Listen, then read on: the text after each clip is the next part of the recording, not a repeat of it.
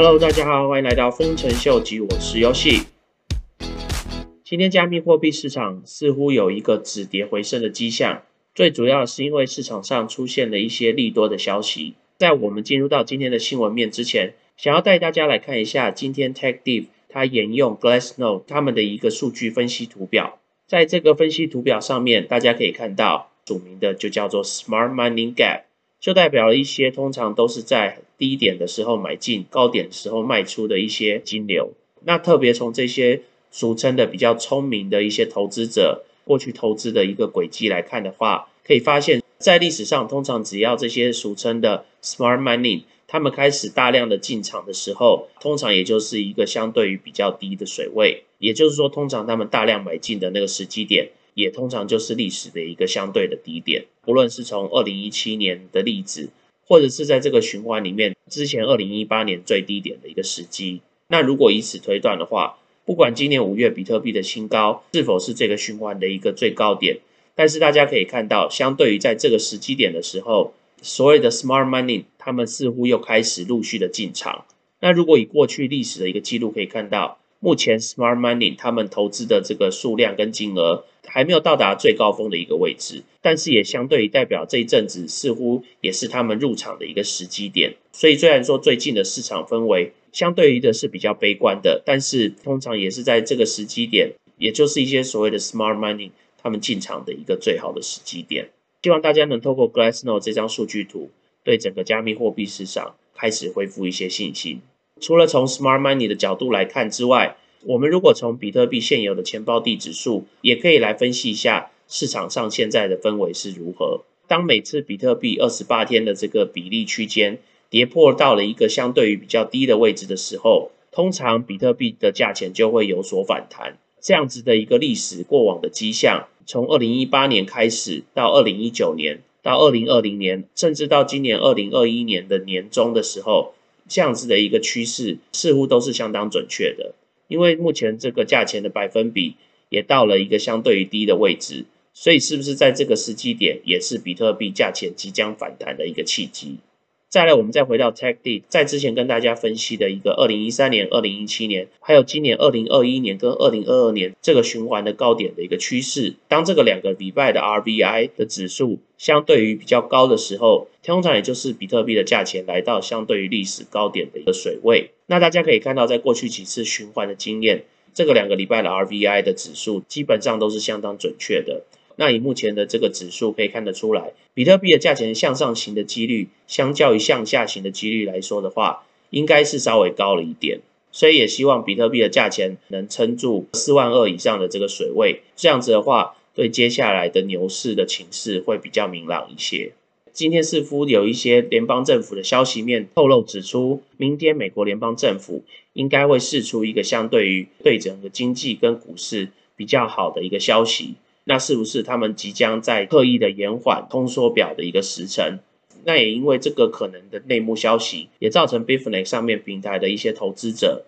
在今天有一些比较大的投资的动作。那这个新闻到底是不是确实的？我们也只有到明天年初他们正式发表发言之后，才有办法得知了。另外，今天有一个相对于对 Polygon 就是 Matic 相对于比较有利的新闻，他们也将正式的开始。整合 EIP 一五五九的这个机制到 Matic 的主网上面，那这个 EIP 一五九的机制最主要就是会减少 Matic 在它网络上面的一个货币的数量。所以简单来说，当 Matic 的货币在市场上面减少的时候，相对的也会造成它的币值的一个增加。所以以短线来说的话，Polygon Matic 确实会有一个稍微比较强力的反弹。当然除此之外，Matic 也是因为最近。有许多 P to E，就是边玩边赚钱的一些游戏，都是架设在 Polygon Matic 他们的网络上面，所以也就，所以其实也就造成 Polygon 他们的网络相对于的，即使在这一波的一个回跌，并没有造成一个太大的回调的迹象。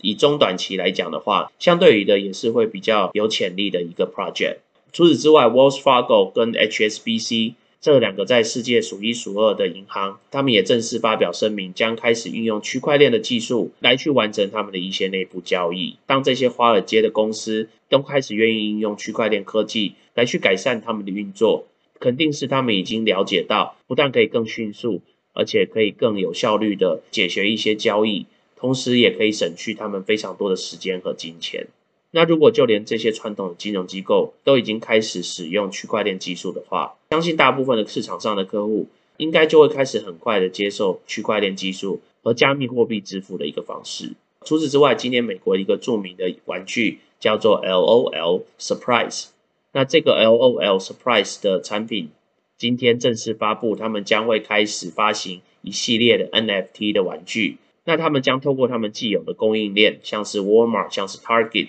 这些大型的量贩店，来去贩售将近一千万个富有 NFT 收藏的玩具。根据他们的官方说法，Price 的 NFT 将会架设在 Polygon 的网络上面。所以，除了我们刚刚提到的 Polygon Matic 的 EIP 一五五九的这个整合方案之外，再加上 LOL Surprise 他们的 NFT 的运用，确实对整个 Polygon 的网络带来一个非常好的利多的消息。另外，在昨天的时候，Nike 他们发表了声明，他们购买了一个新创的 NFT 工作室，这个工作室的名字就叫做 RTFKT。根据这个工作室的创始人提到。他们一开始创立这个工作室的目主要目的，也就是希望能将 NFT 推广到流行商品上面。同时，他们一直以来也都是 Nike 这个品牌的支持者，所以他们希望透过这次 Nike 的一个收购，能让 RTFKT 在之后 NFT 的产业上面帮忙发展出更多不同的一些产品项目。所以大家可以看到，除了 Facebook 在两个礼拜前将它的名字改作为 Meta。